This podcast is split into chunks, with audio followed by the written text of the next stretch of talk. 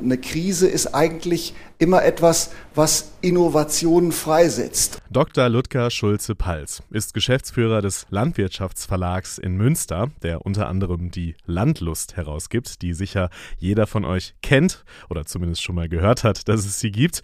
Und das, was er da bei Media Innovations gesagt hat, der Innovationsveranstaltung der Bayerischen Landeszentrale für neue Medien, das beschäftigt wohl gerade viele in der Branche. Klar, das gilt erstmal auch für unternehmensinterne Krisen, so hat er es wahrscheinlich auch gemeint, aber das gilt auch für die vielen Krisen, die die Welt gerade, die wir alle gerade erleben. Da ist Krise sogar fast eine Aufgabe, durch Innovation relevante Angebote zu schaffen, würde ich ergänzen.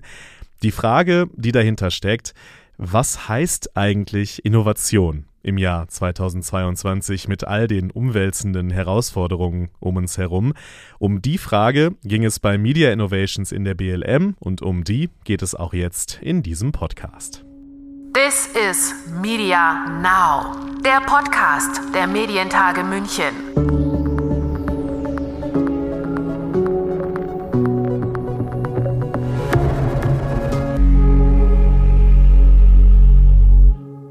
Mein Name ist Lukas Schöne und ich begrüße euch zu Folge 71 von This is Media Now.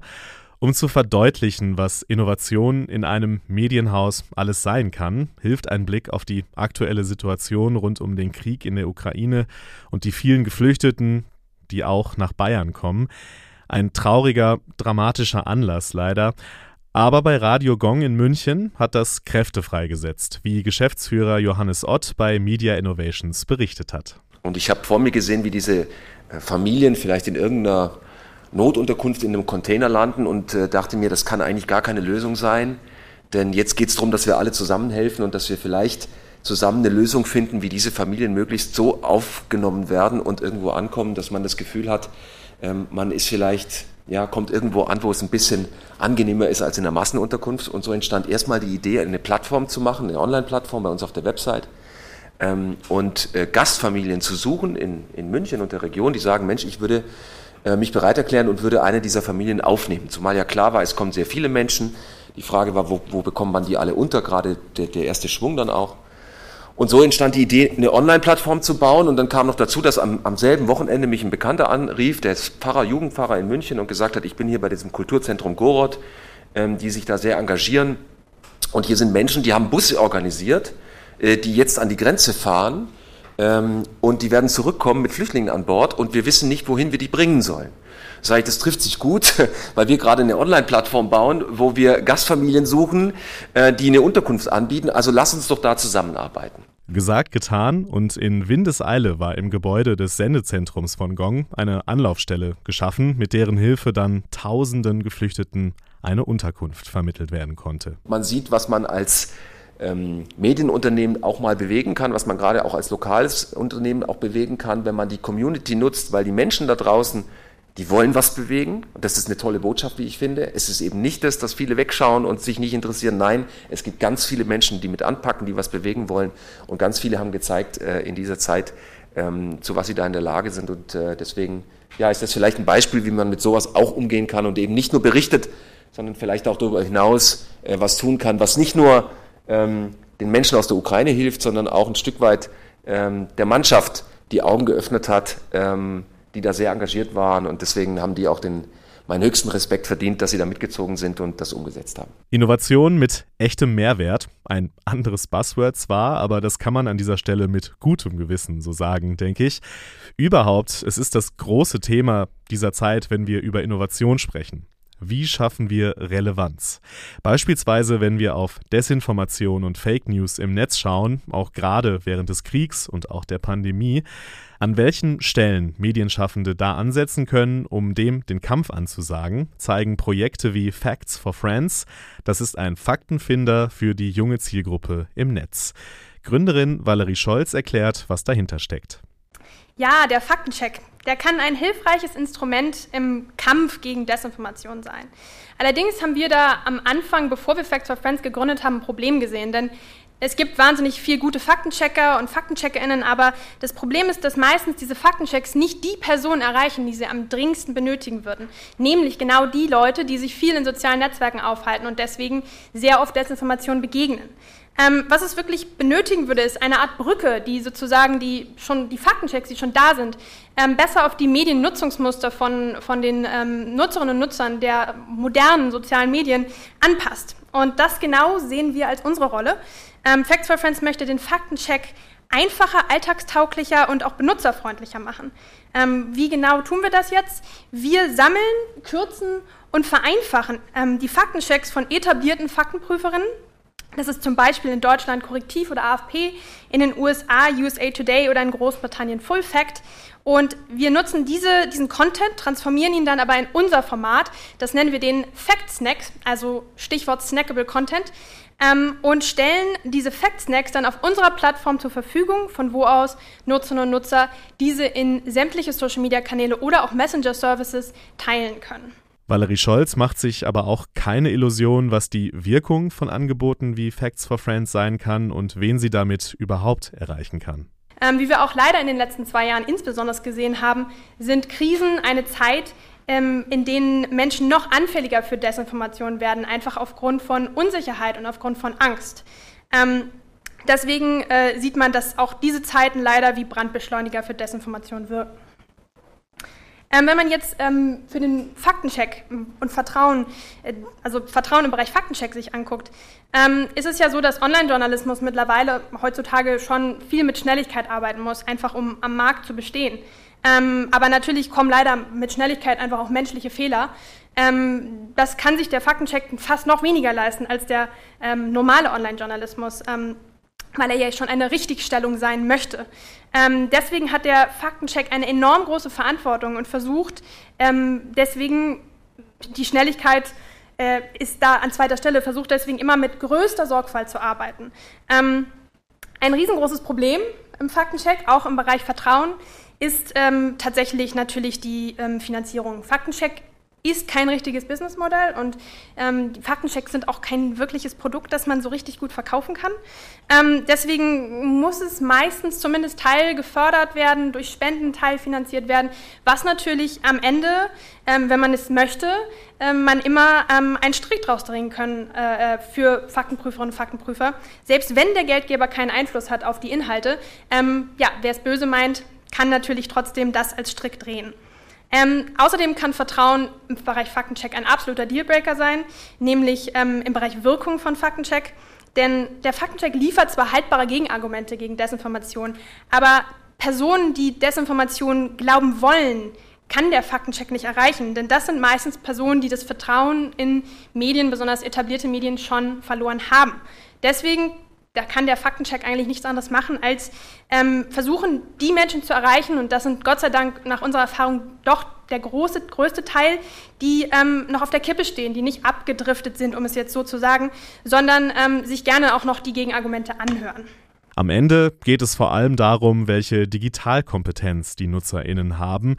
Dabei hat das Digitalbarometer, das das Bayerische Institut für digitale Transformation zusammen mit dem SZ-Institut durchgeführt hat, das hat wenig überraschend herausgefunden, dass die jungen Zielgruppen sich für digital affiner halten als die älteren Menschen. Warum das aber nicht automatisch zu mehr Kompetenz beim Erkennen von Fake News und Desinformation führt, das hat die Chefredakteurin von BuzzFeed in der Dachregion, Sabrina Hoffmann, bei Media Innovations so zusammengefasst. Ähm, klar, wenig überraschend äh, schneiden die so gut ab, weil die ja teilweise als Kinder wahrscheinlich schon mit iPad aufgewachsen sind. Ähm, und deswegen sind es natürlich nicht die technologischen Hürden. Also die wissen sicherlich alle, wie man jetzt die Social-Media-Apps benutzt, wie man generell ähm, Programme im Internet, Google Workspace und solche Dinge nutzt. Also das da mangelt sicherlich nicht daran, aber ähm, was man schon bemerkt, sind dann eher so Dinge wie, wie nutze ich jetzt die Medien überhaupt, wie schätze ich etwas ein, ist eine Quelle jetzt vertrauenswürdig oder nicht. Da waren die Werte zwar auch sehr hoch in der Zielgruppe, also so die Selbsteinschätzung, aber wenn man sich jetzt mal so Social-Media-Plattformen anschaut, sieht man schon, dass da sehr viel geliked und geteilt und weiterverbreitet wird, was eigentlich nicht stimmt. Also jetzt gerade im Ukraine-Krieg haben wir es wieder gesehen, also einfach Bilder, die uralt sind, die einfach irgendjemand bei TikTok als Video nochmal hochgeladen hochgeladen hat und dann liken die Leute das, ohne irgendwie darüber nachzudenken, stimmt das überhaupt? Das ist ja einfach irgendjemand, äh, der das teilt. Also da sehe ich auf jeden Fall noch ähm, Potenzial, dass man da irgendwie mehr Aufklärung schaffen kann, mehr Bewusstsein dafür, wie man denn jetzt darauf achtet, was jetzt, äh, wie man Fake News erkennt und was jetzt eine seriöse Quelle ist. Ähm, also wir als BuzzFeed gehen da recht offensiv ähm, damit um, weil wir zum Beispiel einen Fake News Ticker jetzt ähm, im Ukraine-Krieg eigentlich direkt von Beginn an gestartet haben, so als Kontrapunkt zu, dem, zu den News-Tickern, wo ja alle etablierten Medien ständig ähm, die ganzen aktuellen Ereignisse ähm, veröffentlichen und wir haben dann eben angefangen, alle Falschinformationen zu sammeln, was wir so finden konnten. Da gibt's ja, also da gab es ja so viel alte Videos, Bilder, ähm, irgendwelche Stockfotomodels, die dann als Frau von Zelensky oder so ausgegeben wurden. Ähm, also das ist auf jeden Fall schon mal eine Strategie, mit, mit der wir versucht haben, dem entgegenzuwirken, weil das ist dann, also das sind jetzt bestimmt schon über 100 ähm, Einträge in den Tickern, die wir da haben und dann ist es zumindest so eine Art Nachschlagewerk, wenn man jetzt irgendwie was sieht und sich fragt, hm, stimmt das oder stimmt das nicht? Das ist also eine konkrete Herangehensweise, wie sie bei BuzzFeed im Moment aussieht keine direkte Reaktion auf das benannte Digitalbarometer. Und doch sind die Ergebnisse spannend für Medienschaffende, gerade auch die Erkenntnis, dass die digitale Schere in Deutschland doch ziemlich weit auseinander zu gehen scheint.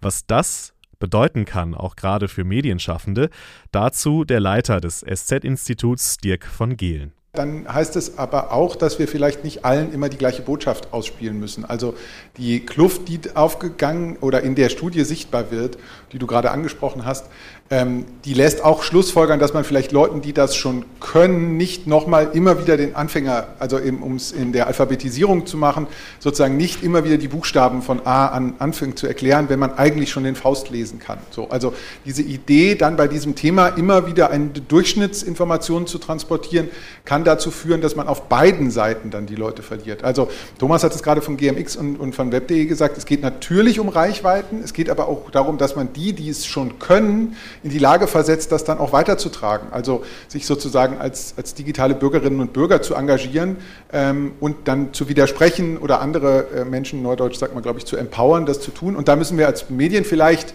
sozusagen zum Abschluss kann man ja so einen Gedanken mal aufwerfen, auch darüber nachdenken, ob es neben dem Durchschnittsprodukt sozusagen noch andere Zugänge gibt, ähm, sozusagen das Modell ähm, äh, Kompetenz oder bei, bei, bei Fitness ist es leichter. Also man muss nicht immer den Anfängerlauf machen, wenn man eigentlich schon für einen Marathon laufen kann. Und wenn man immer und immer wieder mit dem Anfängerlauf konfrontiert ist, dann hat man irgendwann vielleicht auch keine Lust mehr. Also das sozusagen gut zu kombinieren, ist vielleicht eine Herausforderung. Besonders gut darin zu wissen, was die Zielgruppe schon weiß und was man bei seinen Angeboten voraussetzen kann, sind die Fachverlage oder sollten sie zumindest sein.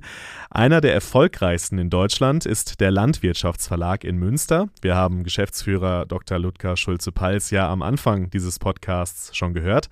Am Beispiel der Zeitschrift Top Agrar macht er deutlich, wie auch dort auf aktuelle Umstände reagiert wird. Wir haben ein Printmagazin, ähm, in diesem Printmagazin Monatstitel, ähm, da finden ganz klassisch die Hintergrundanalysen ähm, statt längere Beiträge, wo Marktentwicklungen abgeklopft werden, wo in der aktuellen Ausgabe ist ein Interview mit Cem Özdemir zum Beispiel drin über die aktuellen Entwicklungen der Politik.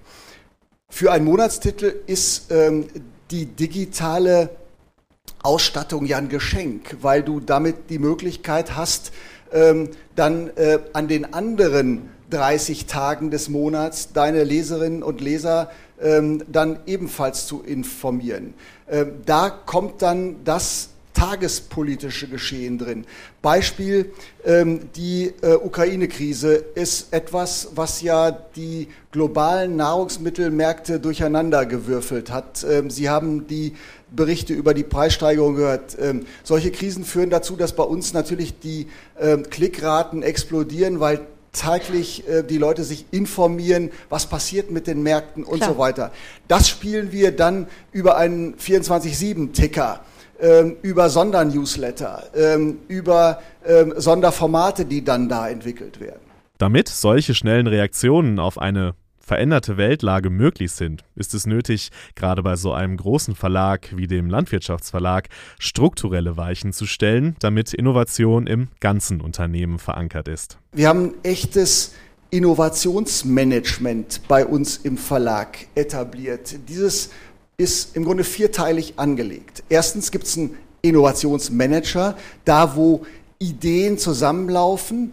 Ähm, und zweitens haben wir einen Ideenbauer etabliert. Und dieser Ideenbauer ähm, ist ganz schlicht einfach ein Kasten, ähm, digital oder sogar analog, wo jeder Mitarbeiter, jede Mitarbeiterin ihre Idee und sei sie noch so krude reinwerfen kann, ohne die Verpflichtung zu haben, dass du auch deine Idee hinterher selber umsetzen muss, weil wir festgestellt haben, das ist eine, ein echtes Hemmnis, weil jemand hat Angst, der ist schon bis oben ähm, Unterkante, Oberlippe voll mit Arbeit und dann hat er noch eine gute Idee und soll die dann vielleicht auch noch umsetzen, wenn er die äh, ans Tageslicht befördert.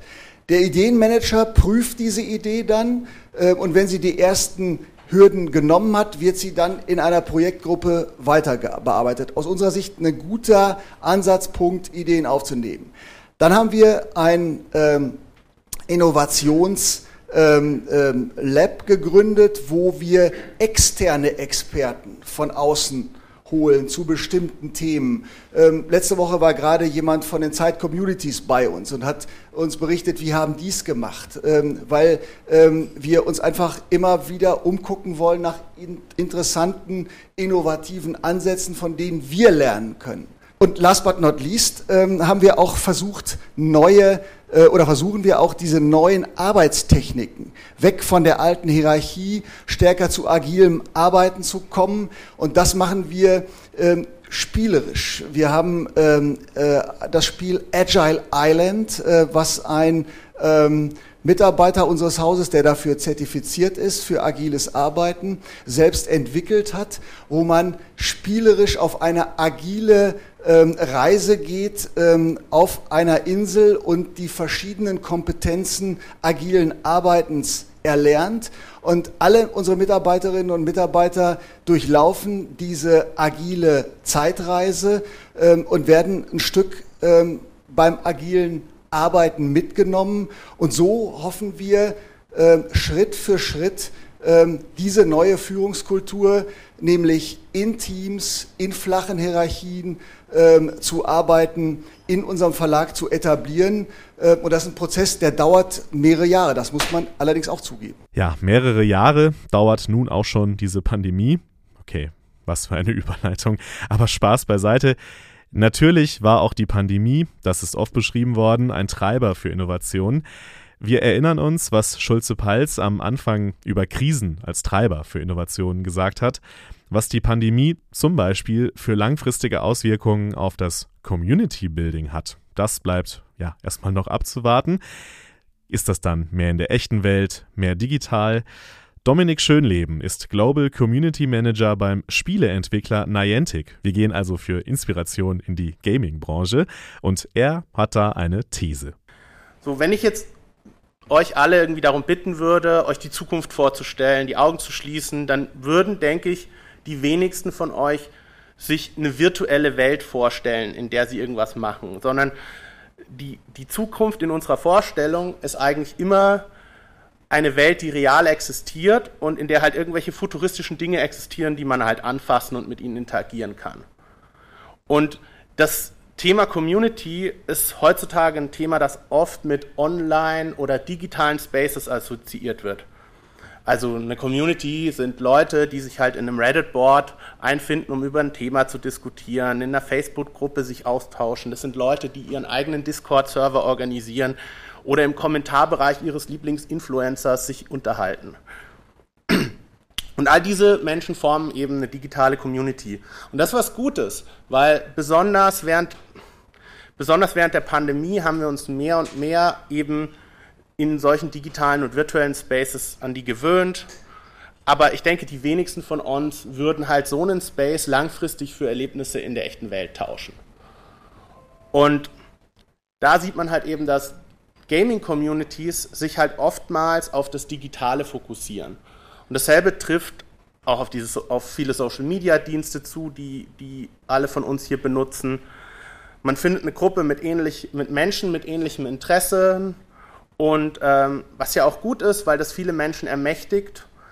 aber die Verbindungen, die diese Menschen finden, existieren halt danach oftmals nur online. Wir haben uns mit der Welt auf eine Art verbunden, während wir halt auf der anderen Seite diese Verbindungen oftmals verloren haben. Also eben mit Menschen im echten Leben in unserer Nachbarschaft um uns herum. Und man kann halt eben für sein eigenes Produkt oder Spiel eine Online-Community aufbauen, aber die geht eben nur so weit. Um langfristige Verbindungen zu schaffen zwischen den einzelnen Community-Mitgliedern und, und eben dann auch mit dem Produkt oder Spiel, muss man eben der Community einen Kontaktpunkt in der echten Welt geben. Diese These hat er nicht einfach aus der Luft gegriffen natürlich, sondern Niantic hat mit dieser Verbindung von digitalen und realen Communities schon viel Erfahrung gesammelt. Berühmtestes Spiel von Niantic war immerhin das Augmented Reality Spiel Pokémon Go, das vor einigen Jahren einen wahren Hype ausgelöst hat und viele Leute nach draußen auf die Jagd nach imaginären Pokémons gelockt hat. Gelungenes Community Building sind für ihn also folglich nicht unbedingt und einzig besonders viele Kommentare unter einem Instagram-Post. Ich glaube, um das mal in so einem praktischen Beispiel zu sagen, ist Community Management ist verantwortlich dafür, dass jemand beim nächsten Community Meetup Muffins backt. Und eine Spielerin, die äh, der oder die bereit ist, so viel der eigenen Zeit zu investieren, damit andere Spieler davon profitieren, der oder die ist so eng mit der Community verbunden, dass die das Spiel nicht einfach löscht, weil irgendwie das neue Update der Person nicht gefällt. Ähm, sondern diese Spielerinnen oder Spieler, die sind ja wegen den anderen Menschen da. Und diese Menschen, das sind nicht mehr, sind nicht einfach irgendwelche Leute, die halt zufällig auch dieses Spiel spielen. Diese Leute, die sind längst deren Freunde im echten Leben geworden. Und das hält eben Communities zusammen. Einen ähnlichen Ansatz wie Niantic bei den Games fährt das Startup Storydive für die Medienwelt. Für Radio Gong haben sie zum Beispiel sogenannte Audio Walks entwickelt, bei denen die SpielerInnen durch München unterwegs waren und mit ihren Bewegungen den Spielverlauf beeinflussen können konnten. Das Handy kann bei diesem Spiel in der Tasche bleiben sogar. Also es geht nur ums Hören. Man bekommt dann Hinweise, wo der jeweils nächste Hinweis versteckt sein könnte. Fabian Eck ist der CTO bei Storydive und er hat bei Media Innovations erklärt, was das Konzept von der üblichen Nutzungssituation von Audio unterscheidet. Also ich tue etwas wie zum Beispiel Laufen, Haushalt, Autofahren und höre dazu dann Audioangebote. Hier ist das ein bisschen anders. Wenn wir jetzt andersrum an die Sache rangehen und Audio nicht als x plus Hören denken, sondern Hören plus x, also nicht eine Situation um etwas zum Hören erweitern, sondern das Hören um eine bestimmte Situation, dann schaffen wir Hörerlebnisse, die für Hörerinnen, für die sich Hörerinnen Zeit nehmen, denen sie ihre volle Aufmerksamkeit schenken und die entsprechend in Erinnerung bleiben. Weil das X hier nicht vom Hören ablenkt, sondern das Hören in den Mittelpunkt stellt. Und genau das machen Audiowalks. Unsere, Hör, äh, unsere Hörer betonen immer wieder, wie toll es ist, wenn die Atmosphäre von Orten und die eigene Bewegung mit in die Geschichte hineinspielen. Und die Geschichte wiederum Alltagsorte in Schauplätze verwandelt. Und den HörerInnen scheint es zu gefallen. Also es war äh, für die Jungs total aufregend, weil einfach so, sagen wir mal so, sie kamen mal in eine Gegend, wo wir jetzt ehrlich gesagt in letzter Zeit oder schon sehr, sehr lange nicht mehr hinkamen und dass es halt mit einem Abenteuerweg verbunden war, dass es nicht nur eine eine langweilige Tour, so wir laufen jetzt mal ein bisschen rum, sondern es war so mit dem Handy in der Hand, äh, man musste Wege finden. Das war dann so spannend für die Kinder und für uns war es einfach mal schön wieder rauszukommen. Ja, es war mega. Ich bin Münchner, meine Freundin ist Neumünchnerin und wir haben das an so einem grisseligen Nieselabend gemacht, um ein bisschen Krimi-Atmosphäre zu haben. Und es hat echt Spaß gemacht. Und ich habe noch was gelernt. Den Akthof kannte ich tatsächlich nicht. Dieses äh, Georg-Elser-Haus und auch den Künstlerhof, das fand ich total schön. Da sind dann auch noch andere Leute rein. Und wir haben dann immer die Leute angeschaut, haben die jetzt auch ein Stopfel im Ohr, machen die das gleiche wie wir. Man schaut ja dann an den Orten, wo es einfach jetzt nicht so frequentiert ist, dann denkt man sich schon, ah, die machen bestimmt genauso die Gongtour wie wir. Also fanden wir total witzig und schön, einfach so Hinterhöfe zu sehen und, und, und so Ecken entdecken, fand ich toll.